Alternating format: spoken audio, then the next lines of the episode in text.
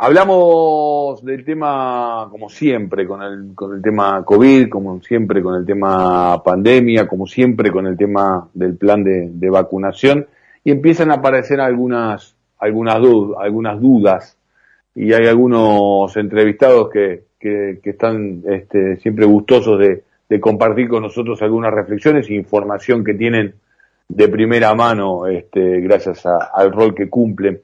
En este caso, el doctor Guillermo Docena, es inmunólogo, ya lo conocemos, del CONICET, de la Universidad Nacional de, de La Plata, y otra vez comparte micrófonos aquí por Estado de Alerta por la radio cooperativa. ¿Cómo te va, Guillermo? Hola, buenas tardes. ¿Cómo te va?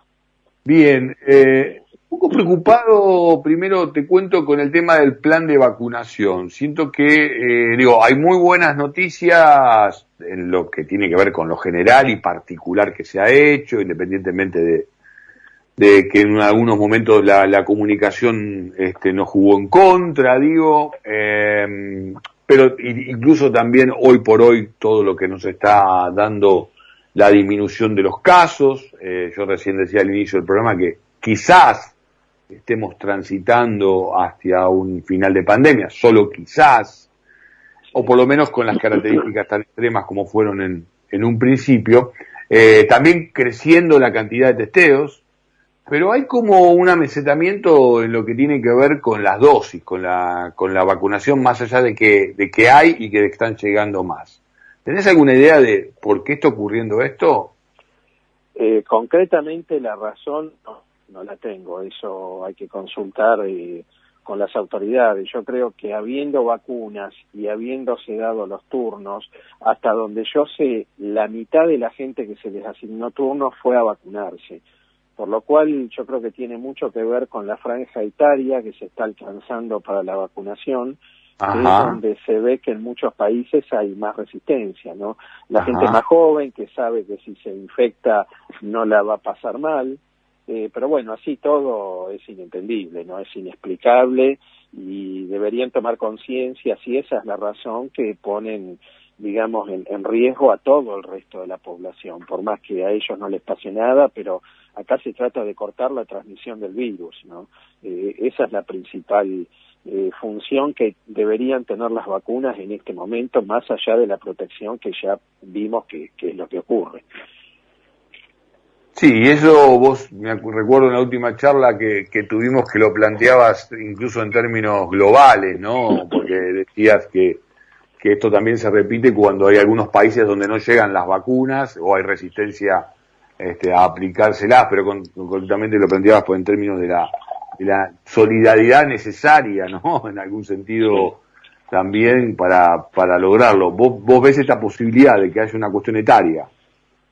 Mira, eh, yo creo que puede ser que venga por ahí la cuestión. Como ya estamos cerca digamos, a tener eh, los, gente de 18 años de vacunación, eh, gente mayores de 30, ya la gran mayoría tiene la primera dosis y también un 80-90% la segunda dosis.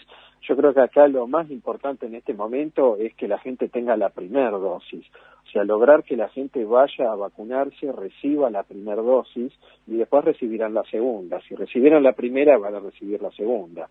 Por lo cual a mí lo que me preocupa es la gente que no va a vacunarse sabiendo que para mayores de 18 años está liberada. O sea, lo único que tienen que hacer es ir, no tienen que esperar un turno. Menores de 18 sí, ya ahí es más complicado porque además hay solo dos vacunas que están autorizadas. Uh -huh. eh, así que eso a mí me preocupa realmente. De uh -huh. todas maneras, yo creo que nosotros aquí en Argentina ya estamos en inmunidad de rebaño. El riesgo es delta el riesgo es que Delta haga lo que hizo en otros países. Hasta ahora, luego de cuatro meses que llegó Delta, está contenida. Eh, pero bueno, el riesgo latente existe de que haya una nueva ola por Delta, por lo cual es importante seguir vacunando. Eh, el riesgo con el Delta, a ver, eh, es tener mayor cantidad de contagios, eh, pero no tan tanta cantidad de fallecimientos como tuvimos en, en, un primer momento, ni de internaciones. O, o, puede haber esta situación también que, que suceda. Sí, puede, puede, o sea, Delta lo que está marcando es la diferencia entre alguien vacunado y un no vacunado. Delta uh -huh. infecta a todos. vacunados y no vacunados, pero el que está vacunado no hace una enfermedad severa, como bien decías. El tema es que entre los no vacunados, si encuentra a alguien con factores de riesgo, puede hacer una enfermedad severa y es por eso, por ejemplo, que en Estados Unidos está empezando a aumentar la curva de fallecidos. Estados Unidos tiene 120 millones de personas sin vacunar. Entonces, cuando afecta a alguien que tiene factores de riesgo, va a ser una enfermedad severa, es muy probable. ¿120 personas eh, sin vacunar? ¿120 millones de personas sin vacunar? Sí, sí, entre 30 y 40% de la población no, se, no llegan al 70% de vacunados. Mm. Y son 350 millones. Suponete que sean sí, sí, sí, sí, sí, sí, Y entiendo que en los estados donde más donde ocurre debe ser un porcentaje altísimo encima en los estados del sur, que es donde hay más latinos y más influencia religiosa, así, es donde tenés los casos de enfermedades más graves y más contagios. Donde están los no vacunados, eso está clarito en todo el mundo. Donde hay no vacunados, ahí tenés las peores curvas. Y en el medio de todo esto aparece, bueno, la legislación sobre no ingreso a otros países. Justamente los Estados Unidos se están poniendo firme con el caso de algunas vacunas, por ejemplo, eh, la propia la propia Sputnik. ¿A qué crees que responde esto, Guillermo? Y esto no son cuestiones sanitarias ni inmunológicas, no solo en Estados Unidos, en Europa también. Sí, en Europa también, en Europa sí. sí, sí. ¿Por qué? Porque se ha demostrado Sputnik que protege tenés 70 países donde se la está dando y funciona en todos lados y Argentina es uno de los que más vacunados tiene, hay más de 10 millones aquí en Argentina. Entonces, pruebas de que la vacuna funciona no faltan, las tienen. El tema es que ellos no la quieren autorizar porque es de Rusia, tanto en Estados Unidos como en Europa, y ahí tenés cuestiones más de geopolítica, porque si no yo no entiendo por qué autorizan en Europa Sinopharm, y no autorizan Sputnik. Eh, Estados Unidos es más complejo, porque ellos solo aceptan las vacunas que dan ellos, y, ahí, o sea, Moderna, Pfizer y Janssen, y ahí tenés un problema, porque no tiene nada que ver que uno, eh, para entrar en un país, tenga que tener la vacuna que da ese país. Si yo me di otra vacuna y estoy protegido, debería poder entrar, independientemente de la vacuna. El pase tiene que ser, ¿está protegido o no? No, ¿qué vacuna recibió? Y lo que el argumento que no cumplen con las este digamos el organigrama que plantea la Organización Mundial de la Salud brindar algunas cuestiones en lo que tiene que ver con información con más precisión es sostenible como argumentación Guillermo podría ser sostenible o sea eso es cierto eso existe eh, los organismos internacionales pueden hacer lo que se llaman certificaciones pero en este caso yo creo que habiendo tantos eh, millones, cientos de millones de vacunados en el mundo, eh, tanto Gamaleya como la OMS deberían informar a la gente, porque a mí me parece que es una irresponsabilidad lo que está pasando. Primero que no sabemos si es cierto o no todo esto, pues la OMS lo niega. El que dijo eso fue un americano que es parte de la OMS, y sabemos que entre Estados Unidos y la OMS hay problemas, porque durante el gobierno de Trump, si ustedes recuerdan, la eh, Estados Unidos le sacó el aporte financiero a la OMS, por lo cual la OMS se está sosteniendo con aportes de privados. Pues ya eso te pone una distorsión. Entonces yo lo que no entiendo es cómo ni la OMS ni Gamaleya salen a informar a ver si es cierto o no, porque si hay un problema, por ejemplo, como ha pasado con un lote, tenés que suspenderlo, tenés que avisar en todo el mundo que ese lote no se use y, se saca de circulación. Eh, además hay tanta gente que se dio la vacuna que la gente está dudando a ver si sirve o no lo que se le dio, por más que sepamos que sirve. Entonces a mí me produce mucho desconcierto y me parece una irresponsabilidad por parte de los doce, de Gamaleya también, en no salir aclarado. Guillermo, vos te habías eh, posicionado también firmemente en lo que tenía que ver con la tercera dosis, incluso eh, aquí mismo decías que eh, si había una vacuna que necesitaba una tercera dosis en tan corto plazo de tiempo, te hacía dudar realmente sobre este, la eficacia que tenía contra el COVID. Sin embargo, empieza esto este, a convertirse en una situación más cotidiana y ahora bueno, típico de los compatriotas de este país, ¿no? Digo, parece que va a haber una, una andanada de viajes relámpagos este, antes del primero de noviembre para poder vacunarse en los países del, primer mundo, sobre todo en los Estados Unidos y sobre todo en la península más sureña de los Estados Unidos, donde hay mucha comunidad latina, para lograr este, este requisito, ¿no? Poner el brazo por la tercera vacuna. Y es lo que peor está.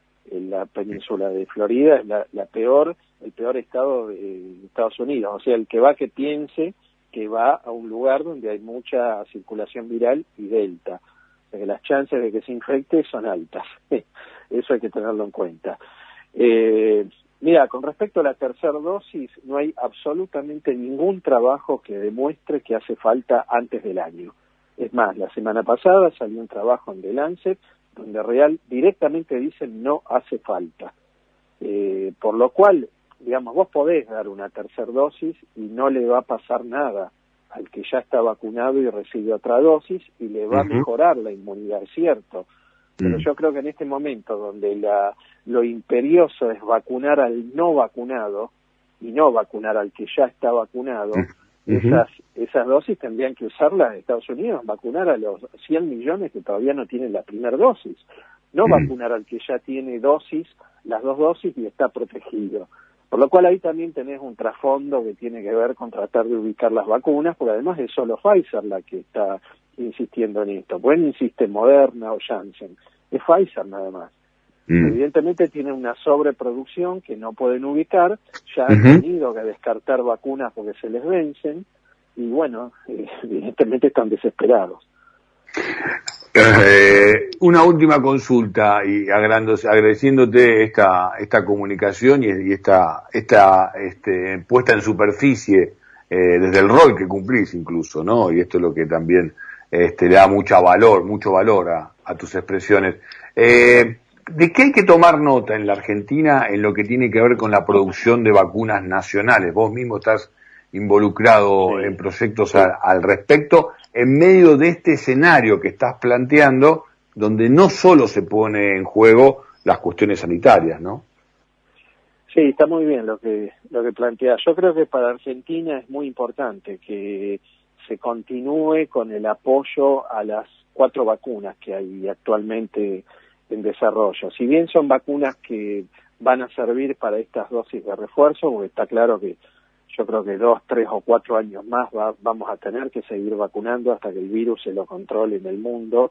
Eh, y aquí va a ser importante que Argentina tenga decisión propia sobre las vacunas y no tengamos que depender como ahora de que si te las envían o no y después cómo las envían y tengamos nosotros la, la, la capacidad de producción, porque además esa capacidad va a servir para otras vacunas o para futuras situaciones similares que seguro que va a haber lamentablemente, por lo cual es muy importante que Argentina decida y apoye la generación de, de estos proyectos de producción de vacunas localmente. Esto es inédito en Argentina. Inclusive es inédito en Latinoamérica. Es el único país que tiene cuatro vacunas en desarrollo.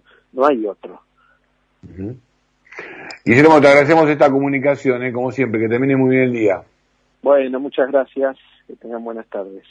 El doctor Guillermo Docena, inmunólogo del CONICET de la Universidad Nacional de, de La Plata, pasó por aquí, por Estado de Alta, por la radio cooperativa, por la 770.